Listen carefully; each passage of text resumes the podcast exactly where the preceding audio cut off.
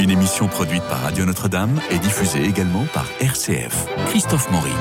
Bonjour Stéphane Covio. Bonjour Christophe Maury. La semaine dernière, nous sommes allés déambuler dans l'exposition Paris, la modernité au Petit Palais. C'est une exposition envoûtante, passionnante, audacieuse, dont le catalogue fort bien fait et très documenté est une véritable Bible. Alors il m'a semblé judicieux de recevoir aujourd'hui la commissaire de l'exposition, Juliette Singer. Bonjour. Vous, êtes, vous avez été lauréat du concours de l'Institut national du patrimoine, vous êtes diplômé en histoire de l'art et en philosophie, vous avez été chef curateur en charge de l'art moderne et contemporain au Louvre d'Abu Dhabi. C'était entre 2016 et 2020. Et puis depuis janvier 2020, vous êtes conservatrice en chef au Petit Palais à Paris. Et à partir du 2 avril, je rejoins euh, Lille, la belle vive, la belle ville de Lille. Je deviens directrice du Palais des Beaux-Arts et du musée de l'Hospice Comtesse. À Lille, où vous pouvez nous entendre sur 97.1. Alors Stéphane Covio, vous emmenez des visiteurs à partir du 7 février dans cette exposition euh, extraordinaire, cette exposition Le Paris de la modernité 1905-1925, et le dernier volet d'un triptyque. Il y avait Paris romantique 1815-1848, il y a eu Paris 1900, la ville spectacle, et cette troisième exposition a été conçue en même temps que les premières? Non, vraiment après, en fait, et je ne sais pas si dans l'esprit du précédent directeur Christophe Loribaud, il avait déjà envisagé un triptyque puisqu'il a commencé en fait par Paris 1900. Paris 1900. Comme on a vu Vienne 1900. voilà, absolument. Et puis c'est le moment de la construction du Petit Palais, qui est vraiment un édifice Art Nouveau conçu pour l'exposition universelle.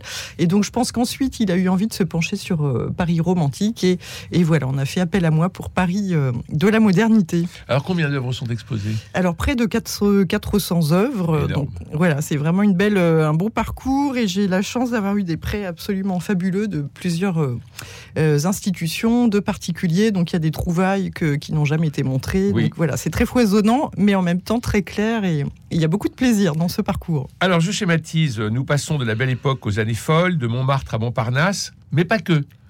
Euh, il y a des bouleversements artistiques qui sont nombreux. Oui, absolument. Euh, c'est vrai que c'est à la fois une interrogation sur ce Paris en pleine métamorphose, avec aussi ce grand choc de euh, la Première Guerre mondiale.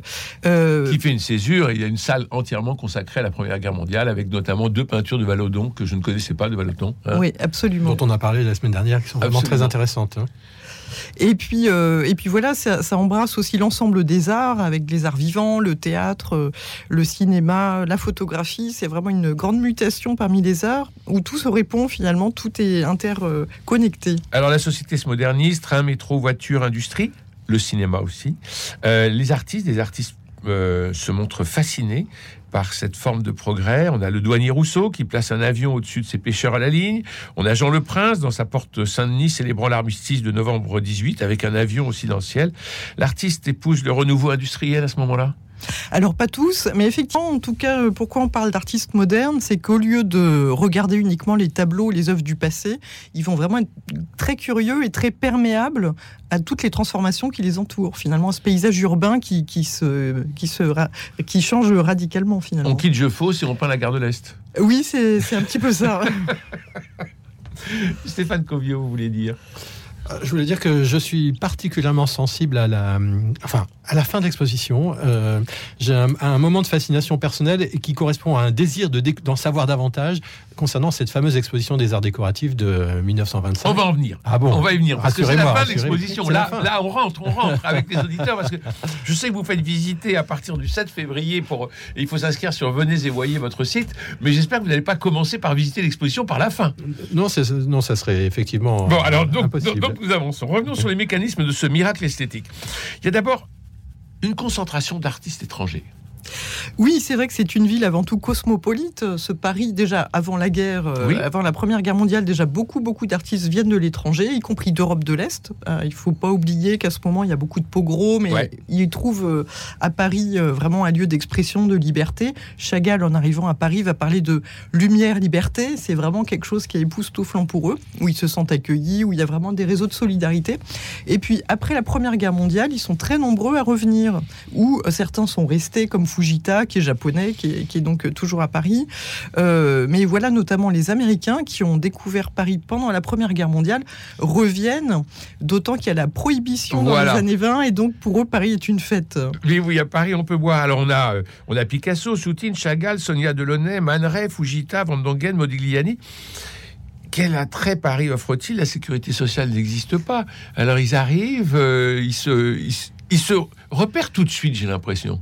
Ils se connaissent. Oui. Avant de se rencontrer, ils se connaissent. Oui, il y a une espèce de, il y a une espèce de, de connivence entre tous ces artistes qui vont former ce qu'on appelle l'école de Paris. Et justement, leur seul trait commun, c'est Paris finalement. Ils viennent de partout, ils se rencontrent et puis des amitiés, des amitiés se tissent, des histoires d'amour aussi. C'est vraiment aussi, je pense, euh, d'une part la, la, grande ouverture d'esprit, la tolérance. Vraiment, il y a une grande euh, ouverture euh, de, de Paris, des lieux de rencontre aussi qui sont inscrits dans la ville. On se rencontre au café, on peut discuter. Ah, dans un tout petit triangle, hein, entre la rue de Lambre, la rue d'Odessa et le boulevard de Montparnasse, finalement. Donc c'est un, euh, un mouchoir de poche. Oui, c'est un petit peu le, nombril du monde euh, moderne, ce, Montparnasse autour de la place Vavin, à côté d'ici, à côté de Radio Notre-Dame. Alors justement, il y a un personnage qui, est, qui revient très souvent dans l'exposition, de salle en salle, sur plusieurs périodes, c'est Marie Vassiliev. Absolument. le rôle qu'elle joue dans cette euh, socialisation, sociabilisation de toutes ces personnages-là. Est-ce que vous nous en dire davantage?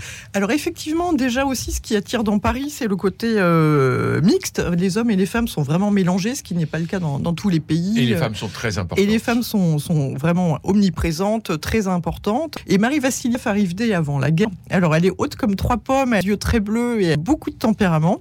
Elle va s'installer euh, très vite à Montparnasse. D'abord, elle sera élève de Matisse et elle va créer sa propre académie. Euh, voilà, elle va, elle va vraiment peindre aussi son, voilà, son homme de ménage. Elle est vraiment très, euh, très libre euh, dans son mode de vie. Pendant la guerre, en fait, elle va souhaiter s'engager et ne n'étant pas appelée sur le front, elle va créer cette cantine, une cantine où elle va inviter l'ensemble des artistes. Et comme elle n'est pas soumise au couvre-feu, eh bien, le samedi, les gens peuvent faire la fête jusqu'au bout de la nuit. et donc, elle va mimer. elle, elle vient d'Ukraine, donc elle va faire des enfin la région actuellement euh, nommée Ukraine, euh, qui euh, elle, va faire des danses, des danses amusantes. Picasso va mimer la tauromachie. Enfin voilà, ils, prennent un peu de bon temps. ils se tiennent un peu chaud pendant la guerre où la mort est omniprésente et où les temps sont durs. Et puis après la guerre, elle va être pleinement investie dans les, ballets suédois, où elle va être costumière, elle va faire des, des décors. Elle est une fois encore partout. On l'appelle un petit peu. Enfin voilà, elle sait tout faire elle est assez incroyable. Et elle est amie avec tout le monde, avec Fujita. Euh, voilà, une grande artiste. vous, écrivez dans le catalogue, c'est une société moderne, laïque et mixte. Les femmes sont très importantes. Les artistes d'abord, peintres, sculpteurs, couturières, modistes. Euh, euh, vous, donnez un. Il y a Shana Orloff, il y a Germaine Taillefer pour la musique, il y a, Marie Vassiliev, on vient, on vient d'en parler, Joséphine Becker, Jeanne Lanvin, Marie Laurencin, Gertrude Stein. Enfin, c'est extraordinaire. Il y a Tamara de l'Impica qui, fait l'affiche, je crois. Euh, c'est fabuleux de voir ces femmes qui arrivent, qui peignent, qui créent à l'égal des hommes. Ah oui, complètement. Et même, c'est un, Enfin, c'est tellement une évidence que voilà, moi, j'ai surtout pas voulu les traiter à part. En fait, elles sont juste partout. Absolument. Dans cette société qui est complètement mixte. Voilà, et elles peuvent être modèles, elles peuvent être euh, artistes, elles peuvent être mécènes comme euh, Gertrude Stein, euh, couturières, femmes entrepreneurs. Enfin, vraiment, effectivement, elles sont, elles sont partout. Alors, on vit des amours libres, parfois gomoréennes. Leur vie privée n'appartient qu'à le regard de personne, écrit André Warnaud, qui avait parlé justement de l'école de Paris. C'est lui le premier qui avait donné cette expression. Et c'est tant mieux. De même que l'homosexualité se libère après la guerre comme un gage de pacifisme. Donc ça, c'est aussi très important. Alors on a, euh, on a toute la bande Cocteau, Radiguet, etc. Et Chagall écrit l'élégance est une obligation. Alors la mode donne une figure de garçonne, des silhouettes androgynes, et vous exposez des toilettes de Poiret, Jean Patou, Jeanne Lanvin. L'élégance est d'autant plus fascinante qu'elle accompagne un grand mouvement de bouleversement des mœurs. On sent le parfum de Rosine, on n'est pas du tout dans le dépravé ou le trash. Quelle élégance ah bah écoutez, vous, c'est très beau là, votre votre envolée. Effectivement, on est traversé par une une grande élégance qui passe aussi par des attitudes, qui passe aussi par euh, un, un, renouveau, puisque vous citiez la garçonne. Effectivement, après la Première Guerre mondiale, pendant laquelle les femmes ont joué un rôle qu'elles n'avaient pas joué jusque-là, c'est-à-dire elles peuvent être conductrices de tramway à la campagne, elles vont faire les moissons. Enfin voilà, elles, doivent gérer beaucoup de beaucoup de choses. Euh, et du coup, pendant cette guerre, les les femmes vont prendre des, nouveaux rôles. Et après la guerre, du coup, les, robes vont raccourcir, les tenues sont plus faciles à porter, le corset a été aboli par Paul Poiret dans les années 10. Et donc, effectivement, la garçonne, c'est cette femme nouvelle qui a les cheveux courts, qui vit librement, qui va se mettre. Trop mignonne. Voilà, et qui sont complètement l'incarnation aussi de cette parisienne qu'on vient voir du monde entier. Et la jupe est parfaitement coupée pour le Charleston. Absolument, absolument, pour danser ces, ces, danses trépidantes. Stéphane Covier. justement, vous parliez de danse, mais tout à l'heure, vous avez évoqué les ballets suédois. Euh, le grand public a souvent entendu parler des ballets russes, mais les ballets suédois, c'est beaucoup moins connu. Est-ce que vous, vous pouvez nous parler de ces fameux ballets suédois? Alors effectivement, quand les ballets russes ont quitté le théâtre des Champs-Élysées, euh, bon, ensuite la, guerre arrive, et de 1920 à 1924, le théâtre des Champs-Élysées va accueillir ces ballets suédois, euh, dont le danseur vedette n'est plus Nijinsky mais Jean Berlin, et le grand mécène c'est Rolf de Maré, qui est un grand collectionneur suédois, et qui a à cœur finalement de donner à voir sur scène euh, l'équivalent de sa collection, qui est complètement moderne, et qui, où les arts se mêlent finalement. Et donc c'est ballets suédois vont être comme des œuvres d'art total, avec euh, l'invitation faite à des artistes euh, modernes tels que Fernand Léger, par exemple fabuleux Fernand Léger. Alors 1913, c'est la grande année. C'est Proust, c'est Alain Fournier, c'est Peggy, Barès. En musique, on a Forêt, Massenet, Bartok, Debussy, Lily Boulanger. Dans tous les domaines, l'année 1913 sonne comme une urgence. Hein. C'est une espèce d'année de. C'est aussi l'année de l'invention des sucettes Pierrot Gourmand. Euh, donc ça, il fallait le signaler parce qu'on n'a pas vu de sucette Pierrot Gourmand à la sortie de votre magnifique exposition Le Paris de la modernité 1905-1925 au Petit Palais. Alors, le 29 mai 1913, c'est le sacre du printemps du compositeur russe Igor Stravinsky euh, pour le chorégraphe Nishinsky avec les ballets russes de Serge de euh, Diaghilev. Ça fait scandale à la première à Paris et puis vous nous présentez les costumes. De même, nous assistons à la construction des Champs-Élysées. Il y a presque une salle entière où on parle d'Auguste Perret, de Bourdel, de Maurice Denis. Et toujours pour la scène, euh, Cocteau écrit un argument pour une musique de Satie et une scénographie de Picasso. Ce sera le premier ballet cubiste, la drôle de féerie de parade.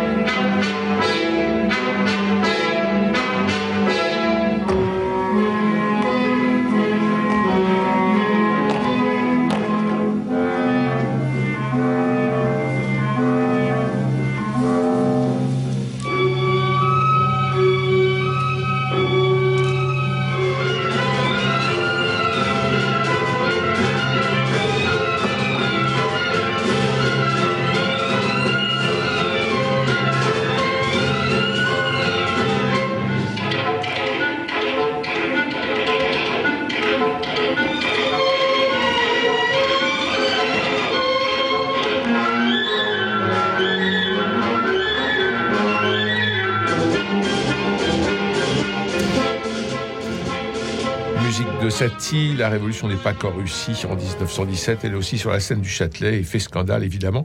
Et là, j'ai choisi cet extrait qui est la fameuse arrivée du fameux cheval que vous exposez que vous exposez dans l'exposition euh, Juliette Singer. Absolument, c'est le costume du cheval, donc un cheval euh, cubiste. C'est un des clous du spectacle. Hein. Oui, et puis qui est fabuleux. Et après, on peut, on, peut plaindre un petit peu ces danseurs parce que effectivement, c'est pas très facile à porter. En fait, le, la tenue du cheval est portée par deux danseurs, dont l'un est penché pendant tout, euh, tout, tout, du long du, du ballet, et puis l'autre est debout. Et c'est vrai que c'est pas, même aujourd'hui, ça n'est pas dansé très souvent parce que c'est quand même un peu une épreuve pour ces danseurs. Et qu'il n'est pas si grand que ça, ce cheval.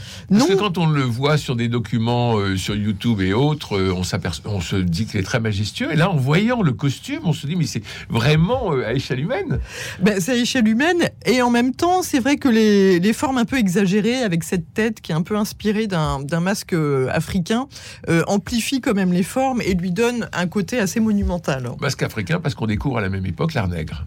Alors oui, c'est vrai que c'est en 1916 qu'a lieu à Paris la première exposition consacrée à la sculpture dite nègre. Donc ce sont des œuvres d'art africaines et océaniennes et qui sont montrées en même temps que des œuvres de Picasso, Modigliani, Ortiz des Arates euh, à Montparnasse, toujours à deux pas là du de, oui, à deux pas d'ici et euh, où justement voilà on montre euh, vraiment la, la, modernité de, de, ces œuvres que les artistes connaissent depuis longtemps, mais qui voilà pour une fois sont vraiment montrées dans une exposition organisée par l'association Lire et Palette.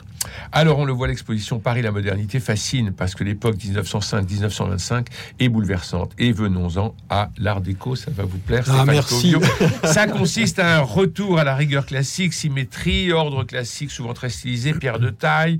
Euh, le décor en général est très présent. Il n'a pas la liberté qu'il présentait dans les années 1900 et il est finalement encadré par ses créateurs et son dessin qui s'inspire de la géométrisation cubiste.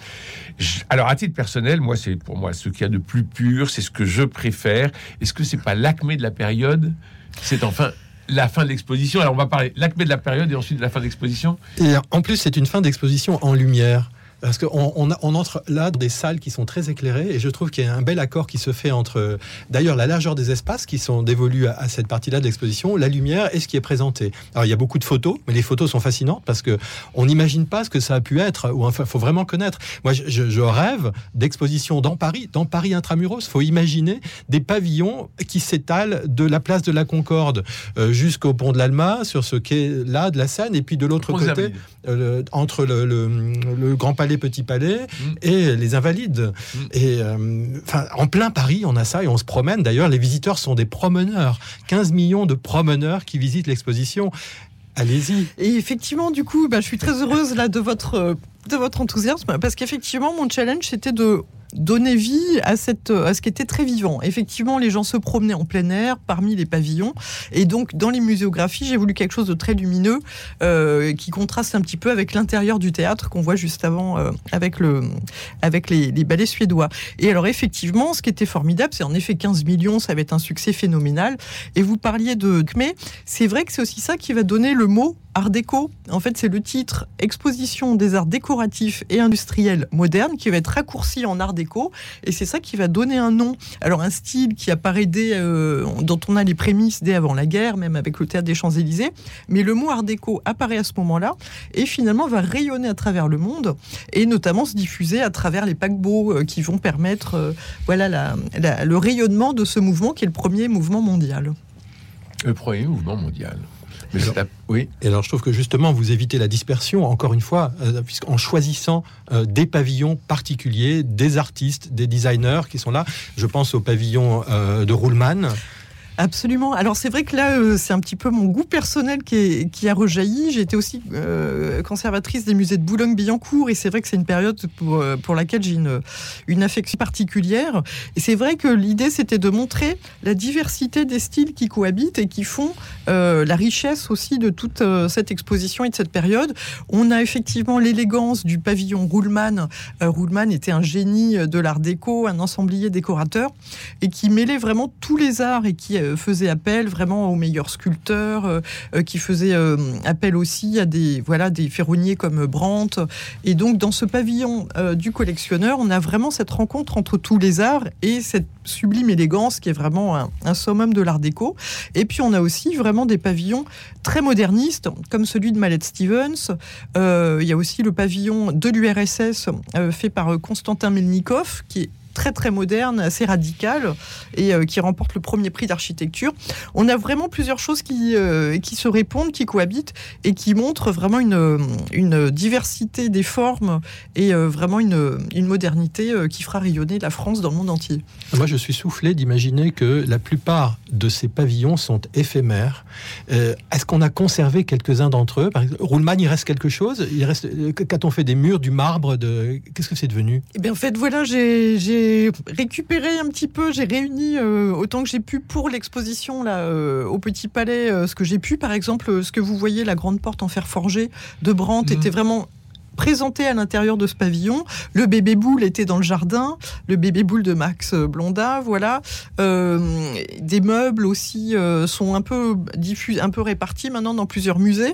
Euh, mais c'est vrai que non, le pavillon en tant que tel a disparu. Et c'est vrai que c'est la beauté de l'éphémère, mais c'est vrai qu'on peut être un peu triste de voir que tout a disparu. Il y a des pavillons qui ont été démontés pierre à pierre et qui ont été reconstruits dans des propriétés françaises par des, par, des, par des privés et qui ont le pavillon de tel ou tel pays dans leur jardin et qui en font quelquefois leur résidence. C'est ce que l'on peut voir notamment à Villers-sur-Mer.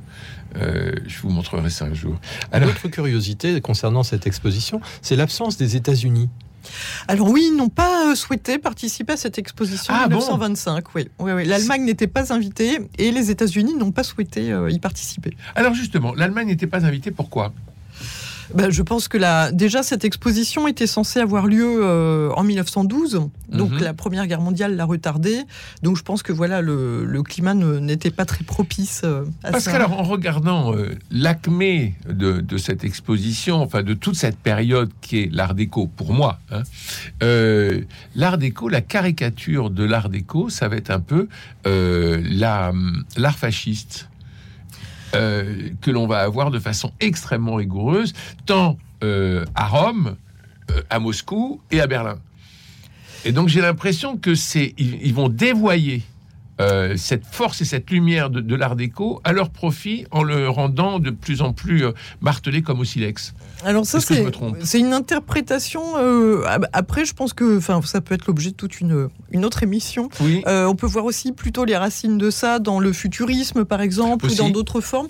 Mais effectivement, euh, c'est vrai que le, le, de manière plus positive, l'art déco va s'exporter plutôt dans des formes architecturales qui vont transformer, par exemple, tout New York est une ville très art déco mm. finalement. Où mais l'argenterie. Oui.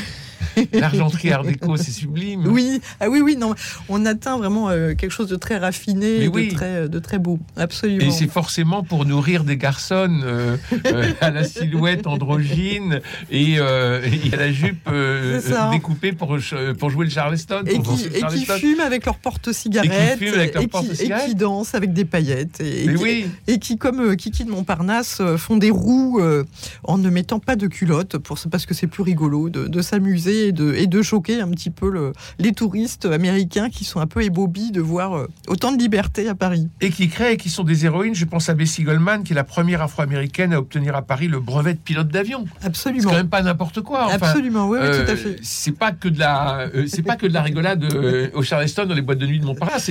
Elles sont, elles sont très présentes. ce que vous présentez de façon formidable, c'est-à-dire dans la mixité, c'est-à-dire qu'on n'a pas là euh, le salon des hommes et l'atelier des femmes, on est vraiment tout à fait mêlé dans Montparnasse. Euh, c'est extraordinaire de voir que finalement, c'est cette mixité, cette complémentarité, je dirais, qui donne l'élan artistique aussi. Absolument, ça participe de cette énergie, de, euh, cette, de cette richesse et puis de cette force euh, voilà, d'attraction pour le monde entier, parce qu'effectivement, c'est un moment assez, euh, assez unique. Stéphane Covio, tant de couleurs, de formes, est-ce qu'on peut parler d'audace? Ah, Assurément. Moi, il y a un, moment de l'exposition que je trouve très très beau aussi. Tout à la fin, c'est Jeanne Lanvin. La vitrine Jeanne Lanvin. C'est d'une beauté. C'est invraisemblable. Moi, c'est une des révélations de l'exposition. Hein. Oui, comme je l'ai déjà vous n'aviez euh, jamais vu de robe de près. Franchement, ça ne m'intéressait pas. Mais là, je suis ébloui par ce que j'ai découvert. Oui. Et Poiret ben oui, alors Paul Poiret, c'est vrai que son heure de gloire est plutôt avant la Première Guerre mondiale, où il est vraiment euh, le plus moderne. Et c'est vrai que j'ai souhaité finir avec Jeanne Lanvin, donc son salon dans le pavillon de l'élégance, et euh, où elle montre effectivement des robes euh, plutôt dans les tons vert absinthe, alors que finalement, elle est plutôt connue pour ses teintes bleues. Ce vert absinthe, il est très très moderne. C'est vrai que ce sont des, silhouettes très androgynes, avec des petites poitrines, des petites hanches. Et alors, pour la petite histoire, il y a un modèle qu'on a pu présenter que sur un mannequin assis, que j'ai retrouvé en fait sur, sur une photographie d'archives où c'était effectivement présenté pendant au salon de l'élégance assis et c'est une robe importable en fait qui était, qui était faite pour être présentée sur ce mannequin ah assis. Et donc voilà, le, avec le patrimoine Lanvin, on a, on a dû beaucoup travailler pour la présenter sur un, un modèle assis parce qu'il n'y a pas d'autre solution et qu'aucune femme ne peut la porter finalement. Alors donc Paris est une fête, résumera Hemingway en un titre. On reste en effet pantois dans cette fureur de dans la capitale effervescente. C'est à la fois Enfin, tout est là. Euh, il reste quelques secondes. Il faut dire aussi qu'il y a les travers que seront euh, la drogue, euh, l'opium. Oui, et puis il faut pas oublier que derrière la fête, il y a quand même eu 10 millions de morts pendant cette Première Guerre mondiale. Il y a tous ces blessés, il y a tous ces, ces gueules cassées. Ces gueules cassées. Et du coup, effectivement, c'est une fête, mais qui repose sur, sur un terreau un petit, peu, un petit peu triste. Et effectivement aussi, on va, on va aller très loin pour se, pour se perdre.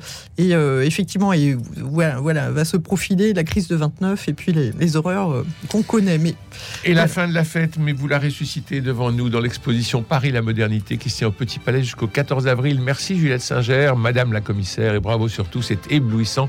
Pour reprendre une expression de Jean d'Ormesson, c'est un vertige ordonné merci beaucoup. Stéphane Covio, à partir du 7 février, vous faites euh, visiter cette exposition. On s'inscrit sur euh, Venez et voyez. Merci à Jean-Paul Lérine pour la réalisation, François Dieudonné, Philippe Alpeuch et Camille Meyer pour la réussite technique de notre rendez-vous. Demain, je serai avec Tiffany Tavernier pour un formidable roman en vérité Alice. Laissez-moi vous envoûter par ce parfum de sainteté. Je lu sur un présentoir de la librairie Mola à Bordeaux où vous pouvez nous entendre sur 88.9. Alors, à demain et je vous embrasse.